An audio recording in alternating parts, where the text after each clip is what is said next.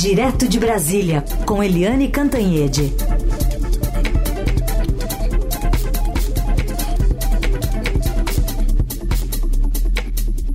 Oi, Eliane, bom dia. Oi, bom dia, Raíssa e Carolina, ouvintes. Bom dia, Eliane, bem-vinda. Começou hoje a operação de garantia da lei e da ordem em portos e aeroportos dos estados do Rio de Janeiro e São Paulo, decretada na semana passada pelo presidente Lula, para combater o crime organizado em algumas das principais portas de entrada e saída do país. Então, a Marinha vai ficar responsável pelos, pelo policiamento dos portos do Rio, de Itaguaí e de Santos. Já a FAB cuidará dos aeroportos do Galeão e de Guarulhos. Queria te ouvir sobre. É, o que, que, se pode esperar de uma operação que dessa, né, que vai até maio? Pois é, é o presidente Lula é, bateu no peito, falou sério, com cara de muita autoridade, num café da manhã para vários jornalistas, dizendo que no meu governo não vai ter GLO. Enquanto eu for presidente, não vai ter GLO. Isso foi na sexta. Na quarta seguinte, uh, o governo anunciou exatamente GLO. O que, que é GLO? É garantia da lei da ordem, né, que permite uh, os as Forças Armadas, Exército, Marinha e Aeronáutica, a exercerem poder de polícia, funções de polícia, em casos específicos internos no Brasil. Né? Uh, como é que foi é, acomodado isso? A frase do Lula de que não ia ter GLO e o pacote final apresentado pelos Ministérios da Justiça e do Ministério da Defesa. Simplesmente como eu antecipei uh, no nosso Estadão e aqui na Rádio Eldorado. Uh, a GLO prevista na Constituição está sendo aplicada a partir de hoje para o, a aeronáutica nos portos, nos aeronáutica nos aeroportos, né, de Guarulhos e do Galeão, e a marinha nos portos, nos portos de Itaguaí, Rio e Santos. Ou seja, o pacote para conter a violência no Rio de Janeiro, ele se estende também por São Paulo. Mas o Exército Brasileiro vai atuar à distância e sem GLO. O Exército Brasileiro vai ser, uh, vai trabalhar numa faixa de 150 quilômetros nas fronteiras de Mato Grosso, Mato Grosso do Sul e Paraná e basta para essa atuação a Lei Complementar 97 de 1999. Não precisa GLO constitucional. Mas o fato é o seguinte: serão 3,7 mil militares, né, 1.900 deles da Marinha. A Marinha ontem é, fez um detalhamento e ela vai atuar pesadamente. Vai atuar com 120 embarcações e veículos, né, blindados, etc., da Marinha é, vai atuar, além de atuar nos portos, também na Baía de Guanabara, por exemplo, na Baía de Santos, vai poder revistar pessoas, revistar bagagens, né, eventualmente dar ordem de prisão.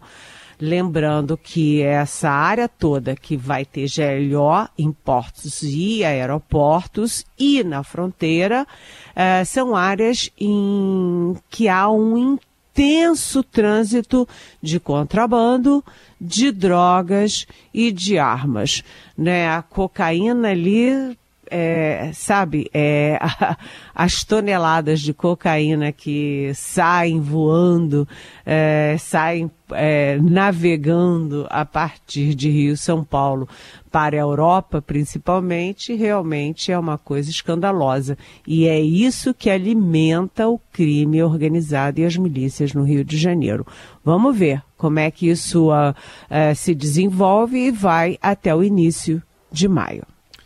Muito bem. Outro assunto tem a ver com fronteira também, mas é a de Gaza lá com o Egito. E pelo segundo dia consecutivo, hoje não é permitida a saída de estrangeiros e mesmo de feridos palestinos depois do ataque a ambulâncias por parte de Israel. Isso complica ainda mais a situação dos brasileiros que estão lá esperando uma, uma saída, Eliane? É, é, realmente o governo agora brasileiro está nervoso com isso.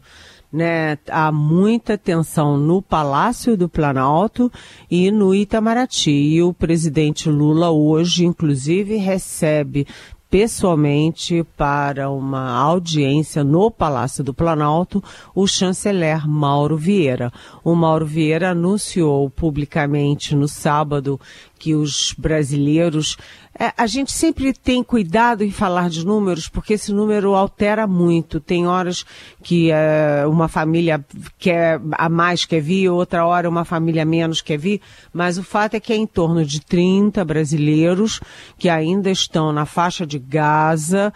E o Mauro Vieira tinha uh, anunciado que eles estariam fora, né, estariam voltando para o Brasil na quarta-feira. E tinha até ali uma expectativa de antecipar isso para hoje, para segunda-feira, mas Israel está assim, sabe, a, o ataque de Israel a civis está assim incrível, né? As, as imagens, as fotos e os vídeos que vêm de Gaza são assustadores é uma destruição assim incontrolável e com 40% dos 9 mil mortos nessa guerra são crianças. Exatamente 40%. Vocês já imaginaram isso? Uma coisa uh, tremenda. E aí o Egito, por falta de segurança, né, já que uh, Israel está atacando hospitais, ambulâncias, é, comboios para sair de, de Gaza, o Egito suspendeu, fechou as fronteiras de novo e não há previsão para reabertura. O Brasil conseguiu trazer é, em torno de 30, 34 brasileiros da Cisjordânia, mas agora os de Gaza, imagina, sem luz, sem água e com bomba caindo na cabeça. Então a situação lá é desesperador e os Estados Unidos fizeram um, um apelo para Israel, né, os Estados Unidos que são o maior uh, aliado do, de Israel no mundo, os Estados Unidos fizeram um apelo para Israel é, fazer uma trégua humanitária para a saída desses, dessas pessoas, mas Israel diz que só faz cessar-fogo, só cessa fogo é, com a entrega, a devolução dos reféns israelenses com Hamas. Ou seja, sei lá, e isso começa a ter efeito, inclusive nas eleições americanas. O Joe Biden, que é democrata, né, do Partido Democrata, ele se associou à guerra da, de Israel, do lado de Israel, e agora ele está enfrentando cada vez mais dificuldades nas pesquisas da eleição no ano que vem. Seguimos por aqui com a Eliane também para falar sobre os problemas ainda em meio a esse caos né, que a gente vive aqui em São Paulo, com árvores no chão, falta de luz, atingindo inclusive 12 escolas municipais da capital, muita gente mandando na mensagem para a gente por conta do vendaval que atingiu sexta-feira aqui a capital e grande São Paulo e ainda tem repercussões disso na vida de quem está circulando pela cidade. Liane, falando um pouquinho de Brasília, a gente tem uma reforma tributária que deve a votação no Congresso e um ministro da, da, da Fazenda que se movimentou durante o, o feriado aí nessa articulação com o Congresso.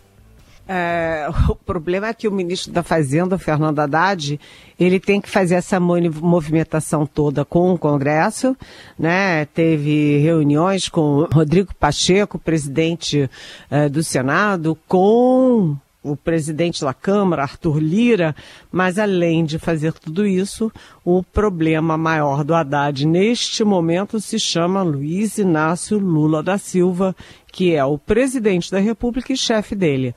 Aquela frase do Lula na semana passada realmente é de arrepiar os cabelos, né?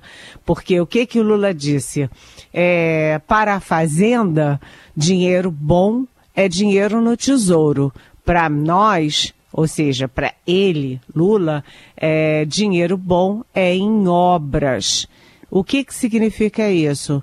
olha, o Haddad pensa uma coisa e eu, Lula, penso outra. E eu é que sou o chefe. então, a situação aí está complicada porque o Haddad tem que manter o discurso do déficit zero, mesmo sabendo que é praticamente impossível. Né? O governo, inclusive, já está quebrando a cabeça de, de qual é a forma jurídica, a forma técnica para dar uma melhoradinha e atualizar a lei de diretrizes orçamentárias para conseguir uh, admitir que o déficit não vai ser zero e que é possível que fique em torno de meio por cento uh, do PIB no ano que vem. O presidente Lula hoje vai ter um encontro-chave nessa direção, porque ele vai se encontrar, a última audiência dele do dia é com a ministra Simone Tebet, a ministra do Planejamento, que é quem fez a LDO, a Lei de Diretrizes Orçamentárias, e ela, portanto, é que terá a responsabilidade de mudar o percentual do déficit no ano que vem. Isto se o governo mantiver a sua decisão. Mas o fato é que o governo vai ter muita, uh, muita, vai ter que gastar muita energia e inclusive sola de sapato nessa semana, porque além da questão da meta fiscal, que mexe muito com mercados, mexe com, com o câmbio, etc., você tem lá no Senado Federal o início da votação da reforma tributária. Hoje está prevista a votação, hoje não, desculpa, amanhã, terça-feira, está prevista a votação na CCJ, que é a Comissão de Constituição e Justiça, já foi pautada pelo presidente da CCJ, que é o senador Davi Alcolumbre, ex-presidente do Senado e candidato a voltar ao cargo uh, no ano que vem. E a previsão é de que a votação em plenário comece rapidamente ainda essa semana. Vamos ver se dá para fazer tudo isso, inclusive regimentalmente, porque a disposição do Senado é começar a votação em plenário na quinta-feira. A ver. Mas o fato é que o Fernando Haddad está trabalhando de noite, trabalhou o feriado todo, porque a, ele tem que torear Câmara, torear o Senado é, e tem que torear o presidente da República e os aliados políticos do presidente da República, inclusive ou principalmente o ministro da Casa Civil, Rui Costa, que é tanto do PT quanto o próprio Haddad. Tudo bem, se fosse alguns anos, a Haddad estaria preocupado com o Enem, né? Mas tá, mudou de patamar, agora tem que se preocupar com esses assuntos que a Helene está nos trazendo aqui. Falando em Enem, foi o primeiro dia ontem. O, o INEP até acionou a Polícia Federal para investigar imagens da prova que circularam nas redes sociais. O INEP disse que não era um vazamento, mas eram fotografias que foram divulgadas após o início da aplicação, quando esses estudantes já estavam dentro das salas. E numa coletiva a, ontem à noite, o ministro da Educação, Camilo Santana, afirmou que, apesar disso, a gente vai ouvir o que ele diz, não há possibilidade de invalidação das provas. A Polícia Federal já está investigando os fatos, inclusive fizeram duas diligências, uma em Pernambuco, onde um proprietário de um conteúdo digital divulgou a imagem, portanto já houve essa diligência, e outra diligência aqui também no Distrito Federal. Então eu conversei com o ministro Flávio Dino, conversei com o superintendente da Polícia Federal, portanto a polícia está engajada para identificar, fazer toda a investigação e poderá fazer outras diligências nas próximas horas para a gente identificar essa divulgação dessas fotos após o início da aplicação das provas. E o Enem que encontrou São Paulo em meio a um apagão, hein, Eliane? Pois é, uh, o presidente Lula, aliás, abre a agenda dele de hoje exatamente com o encontro com o Camilo Santana, que é o ministro da Educação. O Lula foi no primeiro dia de provas ontem, ele foi ao centro ali, é, a central de operações né, do, do Enem, para ver em loco, e ele inclusive diz o seguinte, olha, 85, porque é, a taxa é 85 reais. Muita gente, acho que mais da metade dos inscritos conseguem se liberar, porque quem fez todo o segundo grau em escola pública não paga, porque quem é, comprova que não tem renda também não paga, mas o presidente Lula que é, reforçou muito a importância do Enem e uh, acenou com a possibilidade de extinguir a taxa uh, para os uh, inscritos. Agora o seguinte, estavam inscritos 3 milhões e 900 mil estudantes, mas o, aí vamos dizer, a desistência, a falta foi, eu acho que foi recorde, não tenho certeza, mas acho que foi, porque 28,1% simplesmente não fizeram as provas, ou seja, quase 30%, mais de um quarto dos inscritos não apareceu. E 4.293 foram eliminados. Uh, inclusive aqueles que, uh, driblando a regra, entraram com celular.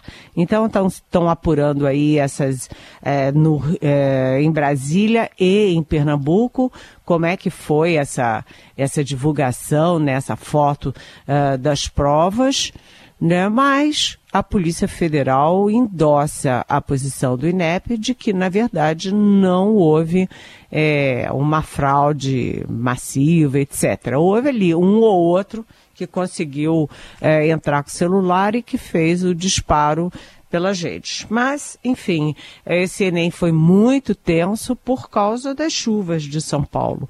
A gente viu que já tem sete mortos, né, e atingiu né, essa tempestade, essa situação toda em São Paulo, uh, atingiram uh, 346 árvores só nos parques de São Paulo. Imagina quantas foram uh, atingidas na cidade de São Paulo e no estado de São Paulo. E a estimativa é de 1 milhão e 200 mil casas sem energia. Casas, comércios, etc. É 1.200 é, 1 milhão e 200 mil endereços uh, sem luz, inclusive locais da prova do Enem. Então, depois de 53 horas, a, a empresa concessionária anuncia que já está solucionado o problema, mas mesmo assim, fazer prova no escuro de noite é complicado. As provas iam até seis e meia da tarde. Foi o Enem muito tenso, com muita ausência, né? Mas é, o Enem continua sendo um acesso importante uh, de todas as faixas à universidade brasileira, que é um sonho e é um direito, né? Total. Muito bem, seguimos acompanhando aqui essas informações sobre é, o, a questão envolvendo a restabelecimento de energia elétrica. Aqui a gente não está parando de receber mensagens dos nossos ouvintes e tentando é, colocá-las aqui, até para buscar informações da prefeitura, da Enel, da ANEL, né, com essa reunião aí em Brasília, e atualizando todos os nossos ouvintes aqui ao longo da programação. Eliane, só para fechar, tivemos os Jogos Pan-Americanos fechando, né? A gente estava falando com o Morelli agora há pouquinho. Baita resultado para o Brasil nessa edição. É um resultado histórico, gente, histórico, né? Começou uh, com a ginástica rítmica, né? É deslumbrante, né? Deslum... Não tem outra palavra, né? A ginástica rítmica brasileira fez muito bonito, né? É, imagina, o Brasil ficou em primeiro lugar no solo, quer dizer, você teve é, medalhas medalhas em cima de medalhas é, em todas as, as frentes da ginástica rítmica, né, no solo, no cavalo, é, na, em equipe. Olha, gente, foi muito, muito bonito. Mas o Brasil, foram 16 dias de, é, de PAN, e o Brasil no início estava ali rateando, ali no quarto lugar. Vinha Estados Unidos em primeiro, México, Canadá e depois o Brasil. Mas no nono dia o Brasil deslanchou e fez muito, muito, muito bonito em várias é, em várias modalidades. E foi um resultado histórico, portanto, com 205 medalhas. E atenção, dessas 205, 66 ouros, 77 prata e 66 bronze. O Brasil em segundo lugar, só uh, ultrapassado pelos Estados Unidos, que são o campeão em conteste, mas o Brasil foi muito, muito bem e nosso time, nossos times todos estão de parabéns. Fiquei super orgulhosa. Muito bom. Eli, obrigada por hoje. Boa semana, viu? Boa semana. Beijão.